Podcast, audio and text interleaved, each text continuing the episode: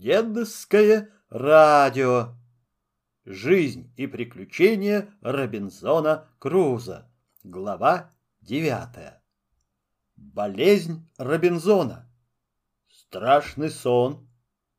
Угрызение совести и раскаяние Робинзона. Его размышления. Он лечится табаком.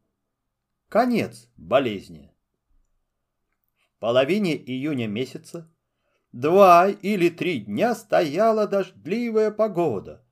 Дождь, казалось, мне был холодный, и я чувствовал озноб. Но так как чувствовать озноб в жарком климате вещь необыкновенная, то я приписал причину его моему болезненному состоянию, что и оправдалось впоследствии. Ночи проводил я почти без сна. Во мне было лихорадочное состояние. То бросало меня в жар, то в озноб, и сильно болела у меня голова. Захворав, я страшно испугался, что со мной нет никого, кто бы мог помочь мне в моем состоянии. Я молился Богу. Ну, как молился, почти не понимая, о чем я молюсь, потому что мысли мои мешались. Зверь родится, живет и умирает почти без всякой посторонней помощи.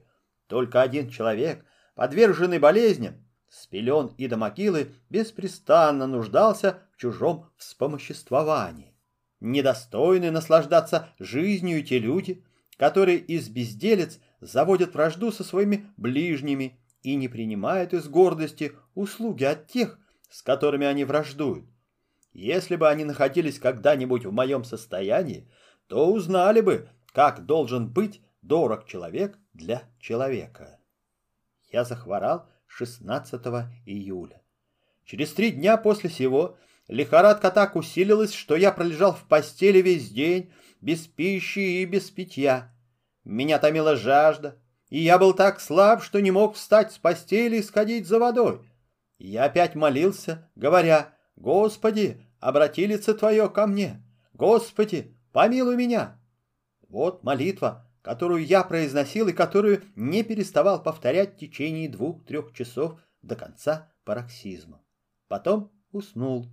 Проснувшись ночью, я почувствовал, что мне стало легче, только был слаб и хотел пить. Воды же не было ни капли.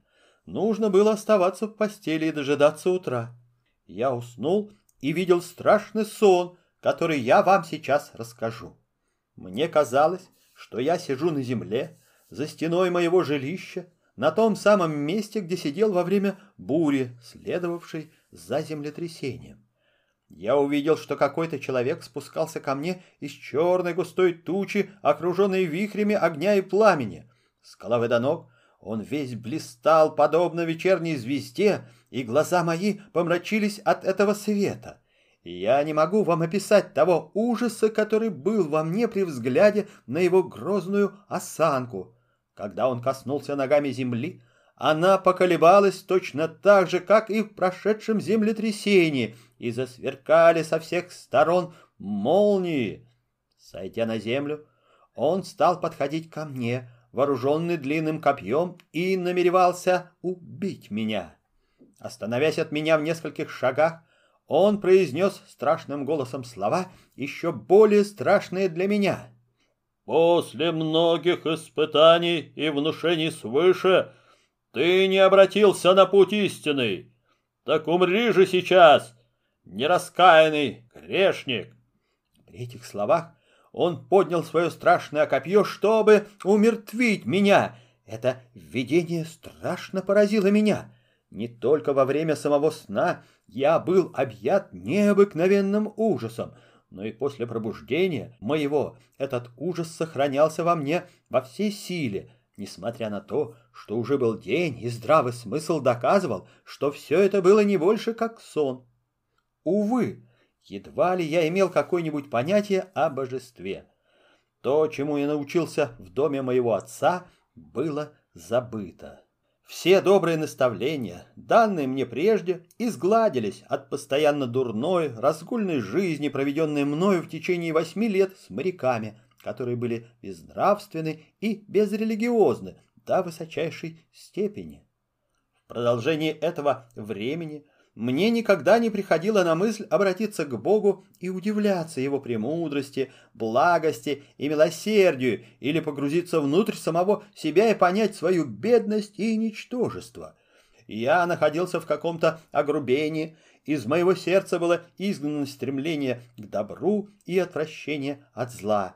Я сделался беспечен, груб и испорчен в той же мере, в какой находилась большая часть матросов, бывших товарищей моих. Я следовал только внушению своих порочных мыслей и природным побуждениям. Легко поверить тому, что мною было сказано сейчас, если принять в соображение мои прежние дела.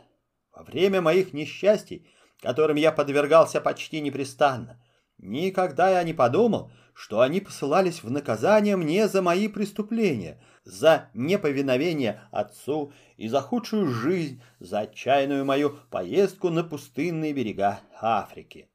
Я не обращал никакого внимания на то, чем могло закончиться это путешествие, и не просил Господа, чтобы Он направил меня на путь истины и защитил от диких зверей и людей, которыми я был окружен со всех сторон. Я действовал тогда как бессловесное животное, по инстинкту. Когда я был принят радушно, добрым капитаном португальского корабля, у меня не было никакого чувства признательности. После, когда я претерпел кораблекрушение близ теперешнего моего острова, когда ежеминутно был готов погибнуть в волнах, совесть моя не тронулась, и все это я приписывал одному случаю, а не руке провидения. Правда, будучи выброшен на остров и видя, что кроме меня никто не был спасен из моих товарищей, я чувствовал восхищение сердечное, какой-то восторг, похожий несколько на истинную благодарность. Но это чувство происходило от той радости, что я спасен и жив. Радость моя нисколько не отличалась от радости, которую чувствуют обыкновенные матросы, достигшие земли после кораблекрушения. Они посвящают первые минуты пьянству и спешат скорее забыть все прошедшее в стаканах с вином и тарелках с кушаньем. Землетрясение, само по себе ужасное явление природы, прямо указывающее на невидимую силу, которая одна держит в руках бразды всей Вселенной, мало повлияло на меня. Лишь только оно прошло, как мои душевные потрясения, страх и все впечатления во мне исчезли, и я не думал уже больше о суде Божьем.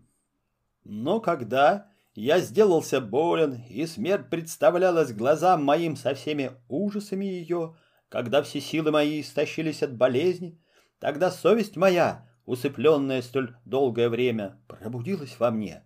Я упрекал себя в прежней моей жизни, которая вооружила против меня божеское правосудие.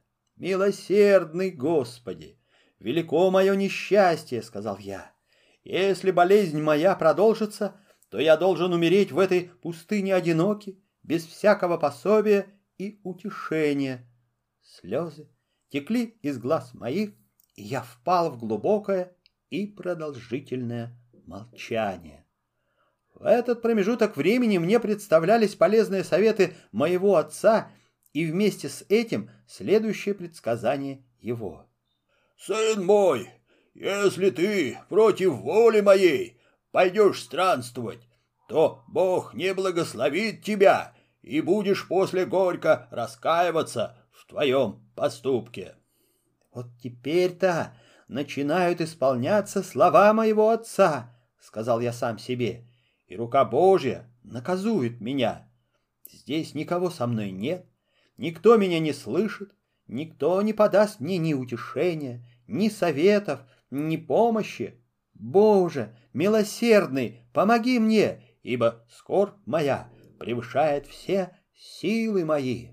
Можно положительно сказать, что в этот день я в первый раз в моей жизни молился с таким усердием и раскаянием. Но возвратимся к рассказу. Было двадцатое число июня. Проснувшись утром, я почувствовал, что мне стало легче, и встал с постели. Предполагая, что лихорадка снова возвратится ко мне через день или два, я поспешил приготовить себе кое-что на случай возобновления болезни.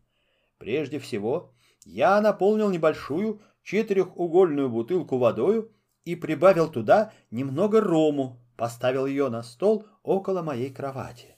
Потом отрезал кусок козьего мяса, изжарил его на угольях и съел небольшую часть его.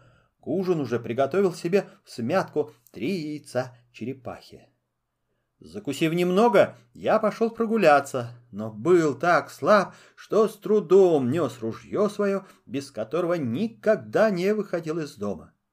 Поуставший довольно, я сел на землю и стал рассматривать море, которое было тогда спокойное и гладкое, совсем без волн, точно зеркало.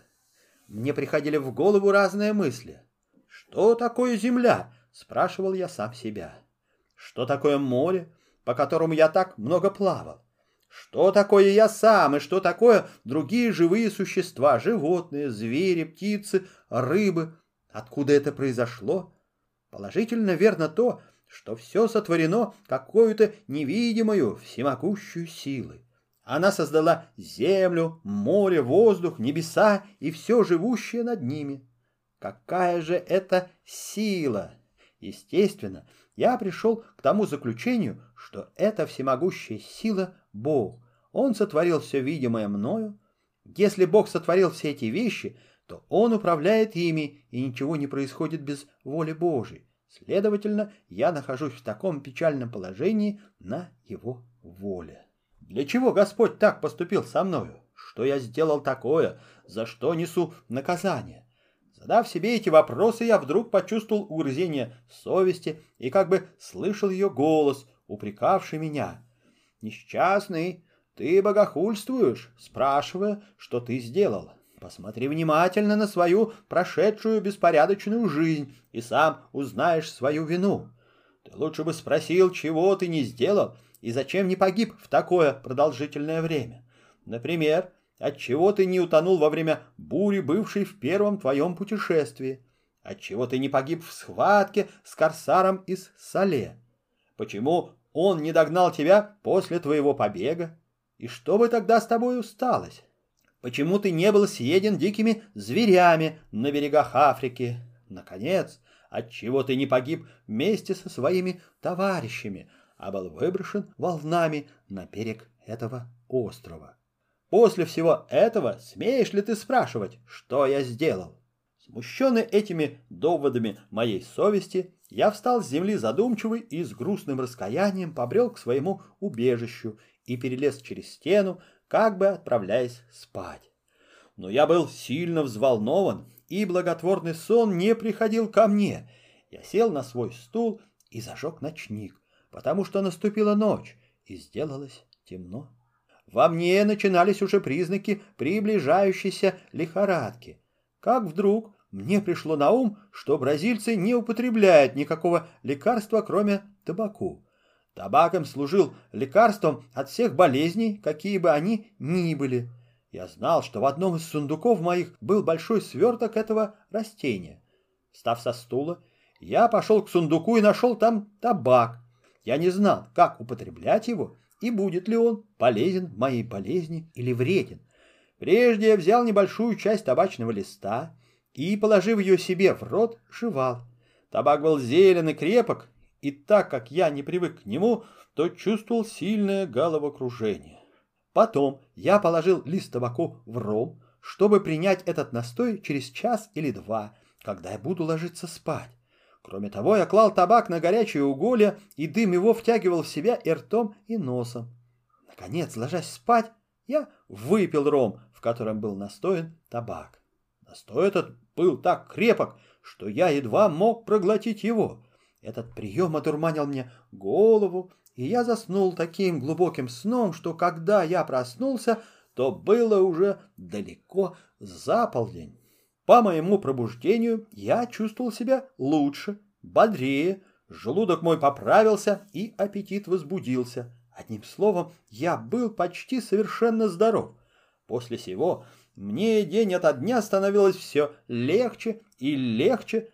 30 числа июня месяца я отправился с ружьем на охоту, но по слабости недалеко отходил от дома. В этот день я убил пару морских птиц, которые были довольно похожи на диких гусей, принес их домой, но не имел охоты их есть и удовольствовался несколькими яйцами черепахи. Вечером я прибегнул опять к тому лекарству, то есть к настою рома с табаком. На этот раз прием был гораздо менее прежнего.